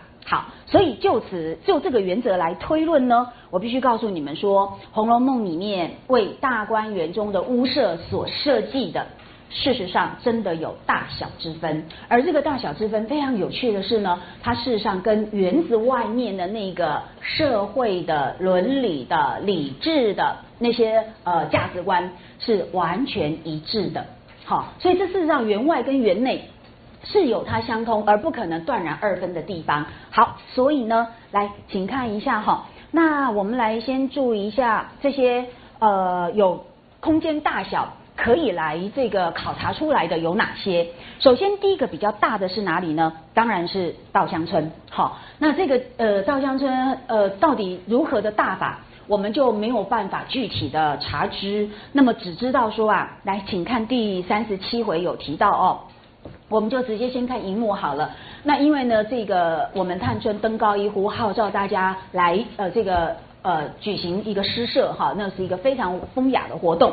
那么当然李纨也很很被鼓舞哦，因为她作为长嫂，她觉得呢本来是呃我有这个兴致，可是怕大家呢不支持，所以她也没有提。那如今这个三妹妹有这样的意愿呢，那太好了，我们大家都来呃帮忙。而她自认为我蓄齿最大，好，你看蓄齿我大，什么叫蓄齿？就是年龄，所以你们注意一下哦，这边有一个序字，好，序字当然就有顺序，顺序就是一个高下一个呃一个先后的一个排序了哦。那么一方面他年纪比较大，二方面呢，你看一下哦，呃，我那里地方大。尽在我那里作社，所以你看，它地方又大，所以可以容纳这么多姐妹们共同呢来这个吟诗写作哦。所以呢，他认为要起诗社，我自建我掌坛。什么叫我自建我掌坛啊？就是他要大家当社主，知道吗？好，他就是这个诗社之主，那由他呢来做各式各样的调度安排，好，所以呢都要听他的号令的了哦。那为什么他说我要可以有掌坛的资格呢？第一个就是因为他序齿最大，第二个他地方大，有没有注意到？所以这些都是呃密切相关哦。当然啦，如果我们要再多说一句话的话，我们就会发现，事实上李纨呢又是大观园里面呢资产最雄厚的一位。他最有钱，好，他领的月钱呢，跟年利是所有的女孩子里面最多的。我算过哈，她大约可能是林黛玉的二十倍，是二十。好，哎，这个是比较笼统的说法，也许没有到那么多。可是你如果就我们考察到的数字，它是二十倍之多，但是呢，它真的非常的吝啬。好，我们以后对它有机会再说。所以红杏花不是随便乱开的，知道吗？好，那个杏花是灿烂开放，暗示着这一座修火山的内在呢，还是有跟我们人一样的贪嗔痴哈等等的人性。那这个呢，我们以后人物论的时候再说。好，所以你看，我们现在终于知道，哎，稻香村是呃大观园中占地比较大的屋舍，所以可以容纳。哎，这么多十几个哈，相相当十几呃个人的这个呃人数的活动之用哦。那但是它到底有多大？这个我们没有办法有其他的资讯来考察。不过我要跟你们说明一下，它为什么是大观园中最大的屋舍呢？请注意，第一个，它体现的呢就是它身为长嫂的一个伦理优势。好，所以请注意，续持我最大。那么不只是年龄大，它也是长嫂。而长嫂的这个诶呃这个地位呢，基本上又是伦理世界的一种观念，所以呢，它体现的是一个所谓的伦理秩序，呃，一个伦理优势。好，那当然呢，它事实上因为地方大嘛，又有空间的优势。可是为什么它有这个空间的优势呢？因为它是长嫂。好，那那么所以呢，连带的啦，好，连带的你会发现呢，它在经济上面呢，也因此。获得了呢，更也也也同样获得了很大的优势哦。那这个以后呃，我们有人物论的时候再说。好啦，所以要注意哦，长嫂的身份使他呢拥有最大的一个呃居住空间。那这当然也是源自外面的一个呃理智的概念哦。这是第一点。第二点呢，请各位看一下大观园中屋舍还有比较大的地方是哪里呢？就是恒芜苑跟。怡红院，好，这个呢在第五十六回的地方有提到。来，我们请各位翻到那个，诶，我们探春在整顿大观园，好，所以呃想了很多这个开源节流的方法哦。那么把所有的地方都做一个规划，让他们具有经济产值的这个情况。于是我们的潇湘馆本来是凤尾森森、龙吟细细，充满了诗人的审美氛围的一个所在。那么被我们的探春一整顿呢，它就变成了竹笋产区，好，对然后呢，诶，就变成很有高度的，诶，可以到市场上面去交易的一个商品价值哦。那这当然是无可奈何哈，这当然是无可奈何。那么可是呢，它规划了半天，好，就注意到一个很好很好玩的现象，请各位翻到八百七十一页哦。这边呢，呃，请看倒数第四行。那么一一的规划之后呢，探春就惋惜啦。他说：“可惜啊，恒芜苑和怡红院这两处大地方，竟没有出利息之物。好，这个利息不是我们今天呃什么把钱放在银行里还会生出的那个 interest 哦，不是哦，这个利息就是诶可以有利益，可以有孳息，懂吗？就可以有一些呃经济的效益的意思哦。”那所以呢，我们的这个探春呢，告诉你们，她真的是个侯门千金。所以呢，只知其一，不知其二。怎么说呢？侯门千金的生活，不要忘记，就是非常的千枝呃金枝玉玉叶，好，那么非常的千尊万贵。所以他们的生活是饭来张口，茶来伸手，他们基本上是不懂得花钱的，你们知道吗？这种人家出来的公子小姐是根本。对钱没有概念的，好，因为他们从小完全跟这个是无关，所以不要忘记，呃，史湘云在大观园中捡到当票的时候，他根本认不出来，他说是什么账片子，好看不懂，然后拿给林黛玉看，林黛玉也看不懂，有没有？结果后来是谁看懂？薛家母女，因为薛家母女经营当铺，他当然看得懂，好，对，但是这不是他们的错，哎，不要以为经营当铺就是哦，你们都是落井下石，你们都是盘剥重利，趁人之危，趁火打劫，然后就把人家说的难听。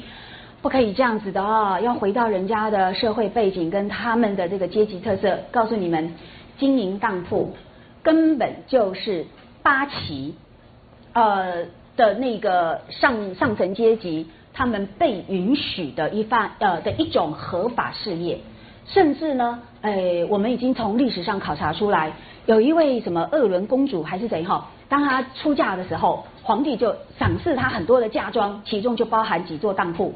知道吗？这是很特别的，呃，所以我的意思是说，我们要理解《红楼梦》哦，真的不要就自己想当然耳啊，然后呢就开始用自己的成见来做你诠释的那个依据，这个是有问题的。何况就算是我们现在当铺就真的一定是趁趁火打劫，都是坏心的商人吗？不一定啊，也有些当铺他们的经营方式呢，他当然要收利息，不然他怎么活下去，对不对？可是他真的是不是可以救人的急难？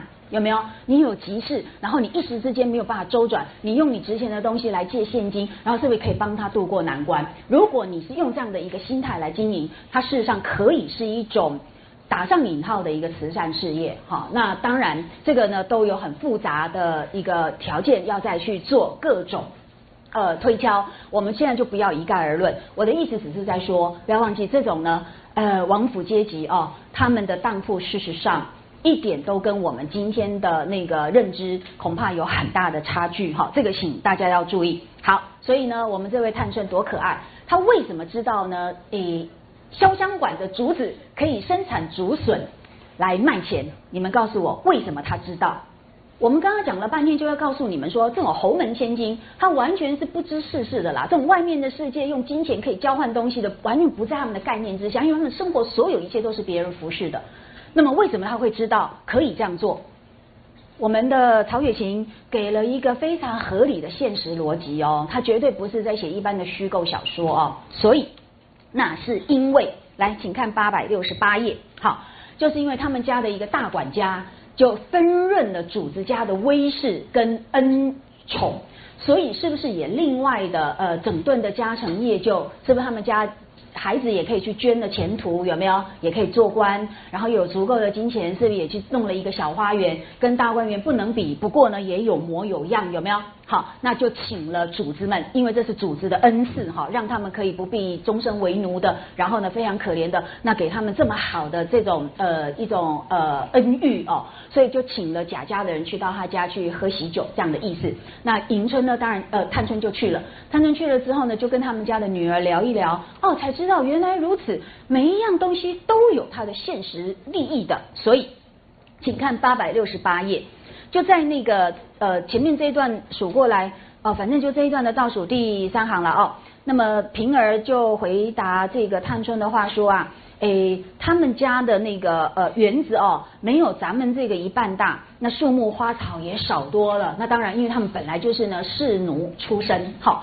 那探春就说：“我因和他家女儿说闲话儿，谁知那么个园子，好，那么个园子就是蛮小的，跟我们家不能比。没想到竟然有这样的利息。他说，除他们带的花、吃的笋菜鱼虾之外，一年还有人包了去，年终足有二百两银子剩下来哦。他说，从那日我才知道，一个破荷叶、一根枯草根子都是值钱的，就是因为有人教他啦。”哦，他才知道原来如此。好，那现在我们贾家有了这个经济上面的呃问题，所以呢，他就如法炮制，这样懂意思吗？好，但是问题是哦，真的是世家千金，所以他学到什么？他只知道他学到的那个部分，那人家没有讲的呢，他就不知道了。所以来，请看接下来八百七十页，他就开始惋惜啦。那恒芜院跟怡红院这两处大地方竟没有出利息之物，这个这因为因为恒芜院跟呃怡红院大利息的那些呃那些呃物资。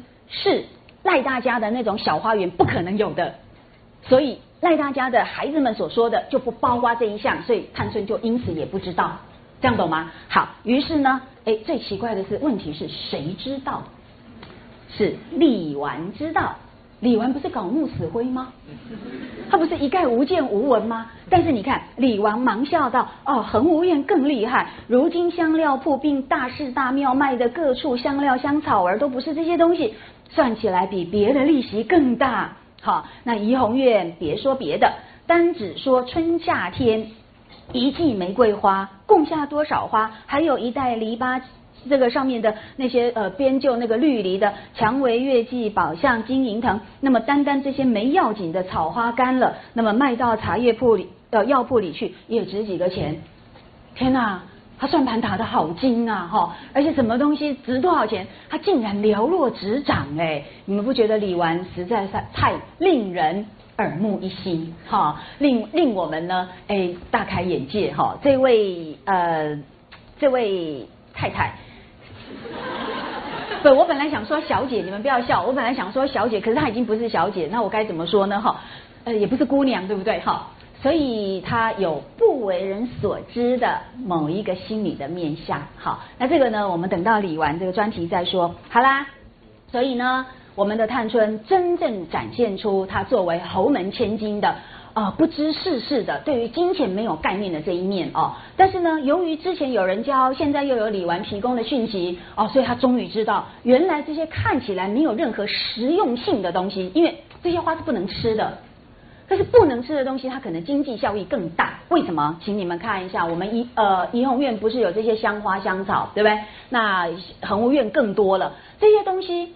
晒干了，请注意，卖到那些市场上去呢？你们注意一下，它称重的单位是用什么来计算呐？两或者是钱呐？可是你卖竹笋要用公斤来算呐，懂吗？一大袋的竹笋可能卖不了多少钱，可是呢，一小袋的香花香草可能呢价值更高，所以我们的李纨才会说他们更厉害，了解吗？他们的利息是更大，好。那所以呢，我们回到刚刚的这个空间的议题哦，请大家注意一下，我们的探春说恒芜院和怡红院这两处大地方，好不好？所以呢，证明了呢，哎，在大观园中各处屋舍当中，除了稻香村之外，还有这两个地方最大。那这两个地方到底怎么大呢？哎，我们现在就要回到这个开间的这个观念了哦。呃，经过研究。呃，首先是我们的这个恒务院，它它是大地方没有问题，因为探春已经这么告诉你了。但是它多大呢？诶，我们有透过这个相关的考察哦，恒务院是有占了五开间，好，因为它有五间，它是五开间。那这个证据呃，我现在没有没有附注哦。那就下次再补给你们，它是五开间。那另外另外呢，这个怡红院，它没有特别说它是五开间。不过呢，它有提到在二十几回的时候，呃，有提到那个贾云，贾云哦，他来这个怡红院。来呃探访，来拜望，好，应该用拜望，因为他不是认宝玉为干爹吗？哈，然后来拜望他。那透过他的眼睛呢，他说这个怡红院呢有五间小小五间报下。那报下是什么呢？报下指的就是呃建筑主建筑外面的一些附属建筑物。好，那它比较是。呃，既然是附属性的，它可以用作起居，也可以做一些别的用途。那既然它有五间的这个报下，那我想它的主建筑物呢，也应该大概是呃五间。来，各位请看这里，好，这个是那个呃和我们的怡红院跟这个恒芜院的部分，请看我们这边的说明，那就是呢，我们的这个呃怡红院。虽然他没有提到说，他有几间房内哦，只有泛泛的提到说啊，这几间房内收拾的与别处不同。那这个只是一个很不确定的，用几间来带过哦。但是呢，在第二十六回，二十六回透过贾云呢，我们看到的是上面有小小五间报下。那提醒你们哦，提醒你们，呃，有一位学者有注意到，在呃《红楼梦》中，注意不是大观园，是整个《红楼梦》里面，凡是重要的建筑物。我们作者常常会提到他有报下，那例如什么地方？你们有没有想想一想？呃，整个荣宁二府，作者在叙事过程当中确实有提到报下的。首先出现的是王夫人的住所，好是王夫人，好那当然她很重要没有问题哦。那另外呢，诶我们的那个呃怡红院当然也有。那所以呢，从这个五间报下呃来反推，恐怕怡红院的这个建筑主体大概也是五间。不过呢，不止这个证据，有另外一个证据是哦，第四十一回，我们的刘姥姥呢，她不是醉卧怡红院吗？因为她上完了厕所，然后头昏眼花，对不对？又有半喝醉半什么，又蹲太久，所以呢，当她要回来的时候，是不是就迷路了，对不对？一路就闯到了怡红院，然后呢，透过那个一路闯关的过程，好。诶，我如果仔细考察，这个有学者考察出来，我觉得他的考察是对的。他说呢，从你呃什么，他又经过一个什么，又转过一个门，又经过一个什么什么之类，总共算起来，它确实也是五间，好，也是五间。那这个就没有问题了，因为它的过程经过三道门，又经过一一座集景格子，那经过三道门再加上集景格子，怎么样？两边不种树，对不对？那所以总共是不是应该有五间？经过四道嘛，四道那个呃间隔，那所以呢两边不种树是总共就五间的空间，了解吗？好啦，所以呢它的主屋是五间的格局没有问题，可是这为什么就因此而大呢？所以请各位注意啊，基本上来讲，大观园中的其他的屋所呢都是所谓的三开间。好，那么最明显的是谁呢？就是潇湘馆。那么在第十七回的地方，我们请那当时有请各位注意啊。那么好吧，请大家再来看一下那个十七回两百五十六页啊。那么就在呃贾政一行人到了这个所在，在倒数第六行，请看啊，上面小小两三间房舍，一明两暗，还记得吗？所以它总共有几开间？三开间，对不对？那么另外，请再看第四十回，好不好？那么第四十回呢？诶，透过我们刘姥姥到各处，那让我们呢可以深入到大观园的隐秘的内部，而看到这些女孩子们呢各自不同的灵魂活动的状况哈，所以也可以看到她们独特的灵魂造型哦。那么其中呢就有提到我们的诶秋爽斋很特别，在六百一十九页。好，请看一下第二段。那么，当大家来到探春房中，只见她娘儿们正说笑。请看，探春素喜阔朗，这三间屋子并不曾隔断，看到了没有？所以是三间。这个三间屋子不是说我有三栋房子哦，不是，它是指三开间的意思。所以换句话说呢，他们的这个呃这个主要的这个间开间数，其实大部分就是三。但是呢，怡红院跟恒芜院。比较大，所以我们也很清楚的看到它的开间数呢，相对也比较多，他们是五开间，这样懂意思吗？所以这个完完全互相吻合哦，只是说我们这边要做一个呃小补充，来，我们呃这个恒芜院的五开间是在哪里？就在第呃十七回，好，我们这个贾政带领大家的这个游园，呃就有提到。哎，因为这边涉及到一个建筑的屋顶形态，我想请大家一并看一下好了。这个是在第十七回，呃，两百，已经是两百六十一，哈，来中间这一段，贾政因见两边俱是抄手游廊，便顺着游廊步入，只见上面五间青下连着卷棚。好，四处出廊。那请注意，这里的五间青呃五间青下，也不是像我们今天一样独栋五间，不是，它就是五开间。好，那这个五开间怎么看得出来？当然看得出来，你就看那个柱子数目就可以算了嘛。这样听得懂了吗？好，所以这个是一目了然哦。那基本上呢，这个呃恒务院为什么是呃有特别提到连着卷棚哦？来，我请各位呃注意一下我们的这个荧幕，我这边有把把这个卷棚呃。找出来让大家呃这个参考一下哦，就是说中国的屋顶有很多种造型，那因为不同的需要、不同的所在，它会呢有不同的设计。那这个是一个这个草图哦，我们请大家看一下，其中属于卷棚的是这里这个好，那这个。卷卷棚到底有什么特色呢？其实它最重要的一个特色是哦，它没有明确的屋脊。好，你们看一下上面最高的这个呃这条棱线，它是圆滑的，不是有那个诶清楚的那个棱线出来的，所以它有点像缓坡一样。好，这样子的诶缓慢的一个坡度哈，越过去，这个这种就叫卷棚。那我请大家再来看另外一个，刚刚那个是一个呃手画手绘的草图哦，我们来看实际上的一个图哦，就是这样子，这个就是呃卷棚，你们有没有注意到，它就是缓坡式的？你看没有一个突出的屋脊，没有一个明确的棱线，好，这种就叫卷棚。那问题在于大观园中的这些建筑物呢，哎，包括呃怡红院，包括潇湘馆，你们认为他们的屋顶应该是哪一种造型？只有恒芜院特别提到它是卷棚，那其他都没有提。那当然，请注意合理的推测，大观园中的屋舍呢，除了那个正殿，那个正殿不可能是卷棚之外，应该大多数都是卷棚。怎么说呢？这就是卷棚这一种特殊的屋顶形式，它适用的一个对象，呃是比较明确的。它是一个比较不正式的屋所、屋宇，好屋所所使用的一种屋顶形式。它绝对不是一种呃正规的、正统的、重要的处所，呃，具有权力象征的处所会采用，因为它，你看这种缓坡式的，一看就没有那种雄伟，有没有？没有那种气势，它基本上就是比较用在次要的、附属的。呃，也因此呢，可能就比较容易在园林这种空间的建筑去使用的一种情况。那么，即便是在皇城里面，因为皇城里面建筑很多，因为后宫佳丽就三千人哈，大家都要有一个地方住。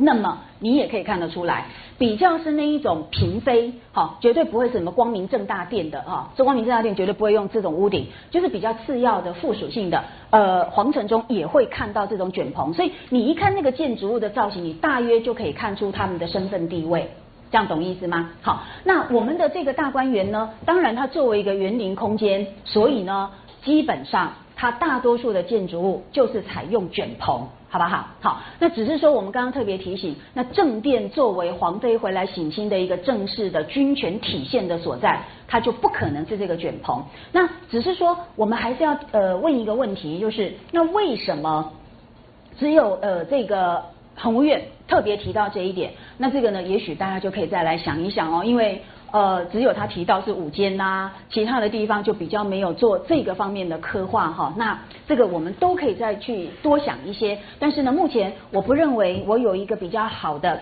呃，不至于参照附会的解释，所以我们就把这个现象提醒大家注意。那呃，给大家多一点好可以去思考的一个根据啊。但其他的我们就以后再说。不过呢，最后我们要做一个小小的对这个大小跟间数的总结哦。就是请你们注意，他们基本上哦，这些呃，哦，我这边没有提到哈啊，在这边来，请你们注意，它虽然呢会有各自的独特性，而彼此构成差异。不过，请注意，无论是三开间、五开间，无论间数大小，它都不是深近平远的特色，它不是这样子纵深式的去呃延续，它是比较是横向的延展。因此呢，它体现的是一种平浅的格局。好，来就是这样，它它的那个建筑主体基本上就是这样的一个平浅的格局。所以如果是三开间，那它就是这样子的一个分布；如果是五开间，大概就是这样子的规划，懂意思吗？那中间这边基本上都是一个比较是呃，一般是活动的一个公比较半公开的场所，所以卧室通常就会在两侧。好，那所以我考你们。怡红院里面，宝玉所住的那个卧室，当然最隐秘、最重要。它在哪一边？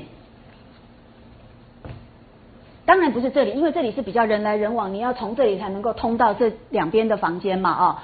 那怡红院比较是呃的，它的主卧室在哪里？知道吗？它大约是在这里。为什么？呃，这里跟东西没有关系了。我们刚刚说过哦，在呃大观园里面。他的尊卑的一个呃透呃体现在空间上的一个情况，就不是透过东西，而是透过里跟外了。好，所以呢，哎，大观园里不是没有伦理秩序，更应该说，它不但不没不是没有伦理秩序。假设他没有伦理秩序呢，最终就是导致自我的崩溃。好，我们现在就要来谈这个问题哦。好，所以呢，请大家继续往下看哦。所以，来整整体说来，大观园中的这个各处的屋舍之间具有平等的独立性。好，然而呢，呃，就因为如此，所以他也没有这个荣宁二府呢，往往以用这个上下的这个方位御词来展现出尊卑。那么，他们用上下来转呃展现尊卑的时候呢，就会常常提到上房这个词。这也是我要提醒你们的哦，《红楼梦》里面到处提到上房这个词，可是那些上房指的是谁所住的地方，知道吗？包括贾母、王夫人，还有邢夫人，还有秦可卿所住的，还有包括尤氏，好，这些人所住的呢，都叫做上房。那呃，大观园里面有没有用到上房这个词的例子呢？我告诉你们，完全没有，完全没有。所以呢，这个上下的一个诶尊卑的方位御词，确实只存在于大观园之外，好的那些所谓的宇宙式建筑中。那么至于大观园中的建筑物呢，它当然还有尊卑，也有它的伦理秩序，但是它就不是用上下来表现，它是用里跟外。所以呢，来，请继续往下哦，我们可以清楚的看到。大观园中各屋舍内部的空间结构上存在着明显的中心与边陲的区隔，可是这个中间与呃与呃中心与边陲呢，不是整体来说的，是就某一个空间来看的。好，我们往下看，它事实上呢也依然存在着很稳固的不平等的接续关系，所以。它用来投射尊卑差序的空间隐喻呢，就不是呃这个荣民府宅的东西跟上下，好，而是用呢各房当中里外有别的这一种区划，那么以内外为阶级差异的分界，那么它的私密性跟尊贵性就会跟它空间位置的里外层次成正比，好，也就是越里面。他的呃，这个能够进到这个空间的人，他的地位就越尊贵，然后他的私密性也越高，这样懂意思吗？所以呢，以这个呃怡红院的这个五开间来说呢，这个就是最里面，这个已经不是西边的这个碑下，而相反的，它是最里面、最隐秘，因此最尊贵。这样了解意思了哈。好，然后呢，我们要顺便跟大家提醒一下，大观园里面事实上它的尊卑也是被严格遵守。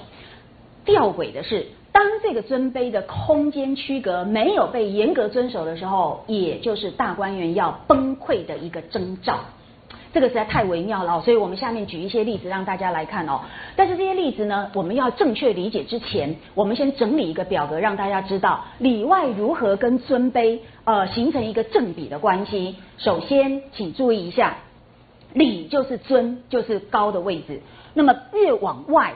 外缘去延展，也就是越卑下，好越低贱，好。那这样的一个秩序安置呢，如果投射在人与人的那一种关系上的时候，请注意，好，就每一所每一所屋舍来考察的话，那么最尊的人，他。活动的范围区越广大，也最能够呢深入到里层，那就是所谓的主子跟小姐辈哦，他们呢是整个场所的主人，因此他身居内室，那活动区就当然是涵盖呃整个屋舍的所有区域。那么在他之下的那个等级的人是谁呢？就是所谓的大丫头。这个大丫头我跟各位提过哈，大呃这个贾府当中有给他们不同的外号，一个叫二层主子，一个叫做。傅小姐还记不记得？然后呢，哎，这个傅小姐就说明了他们的身份几乎等同于呃这个诶主子小姐哦。那因为他们是贴身侍候的，所以呢，她也分享了主子小姐的庇护宠爱跟荣呃这个荣耀跟特权，所以她的活动领域跟主子小姐是相同的。所以贾宝玉住在这里，你们知道吗？晴雯跟袭人也同样住在这里。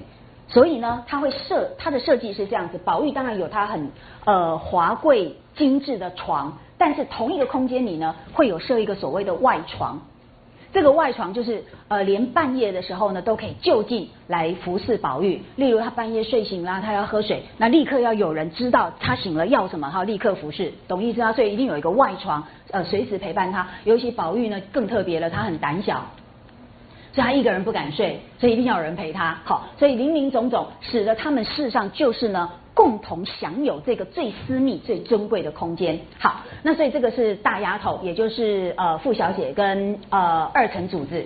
那么接下来的一个等级呢，老实说，真的是最可怜的一级。好，他们是几乎是名不见见经传，那跑腿最辛苦，然后呢也经常承受大丫头的打骂的那一个阶层。那就是小丫头，好，那小丫头呢是这样子哦，他们一般情况之内呢是不能进入到内房的，他顶多只能在这里呃活动，然后呢，他呃活动的地方大概就是厅前，好，厅当然就是一个比较公开的一个场所哦，或者在门边，或者是外面有呃走廊，哈，就在这个廊檐下，或者是更外面的台基，他们几乎就是在那边随时待命，好。听候差遣，因为呢，这些主子们既既然他们的尊贵身份是让他们不能够有任何的体力劳动，所以都要由这些人来负责。那这些人因此就随时要呃在身边听候差遣，呃要茶要水要什么的，那就是吩咐他们去跑腿哦。那么例如呢，像林黛玉呃出自贾母上房，有没有注意到贾母就用到上房哦？那么他就会见到台基上呢坐着几个穿红着绿的丫头，你看他就是在台基上。然后呢，另外呢，呃还有一些。刚刚我们所归纳的那些门边呐、厅前的所在，那当然，因为他们呃是要跑腿办事的，所以有比较大的一个机动性哦。那么如果有事，他们就要进来问，好，比如说他在门边呃候传，那么一有事就进来问说现在是不是该传饭了，现在该怎么样了，然后就听吩咐再跑出去办事哦。那所以呢，诶有时候用餐，那当然他们也要来伺候，所以也可以捧了盒子进来暂住，但他们所进来的地方呢，就通常是比较这种半开放的所在哦。所以说啊。小丫头所在之处呢，是比较属于传统建筑当中，那么包括廊道，包括那个檐廊或者是门屋之间，好，这这个呢都是所谓介乎室内跟室外的这种中介地带，所以呢才能够有一个比较高的这个机能哦，那么可以受到灵活的调度，哈，然后也可以担任许多繁琐的工作，所以呢这样的一个中介空间，哈，就是门边呐、廊道啊，哈，或者是。厅前，好，这基本上呢，提供的一个建筑呃的空间的功能，就是联系或者过渡，或者是缓冲，或者是呢转入，哈等等这样的功能。那就是因为小丫头她本身身份上是必须要受到这样的一个呃随时候传，然后灵活调度的需要。好，那当然他们真的很可怜，因为只要一不如意，大丫头是可以打骂他们的。呃，有一个具体的例子，我们的晴雯是不是就常常打骂小丫头？她常常打骂，所以呃，其中有名有姓的一个不就是坠儿吗？